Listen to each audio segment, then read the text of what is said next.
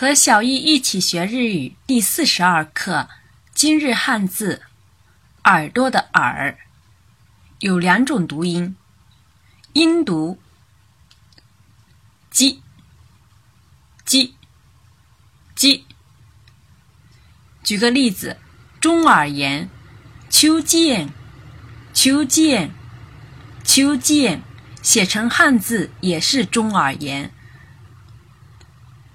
训读读作咪咪咪咪咪咪。举个例子，首次听到，初次听到。哈兹咪咪，哈兹咪咪，哈兹咪咪，写成日语汉字是初次的初加耳朵的耳，初耳。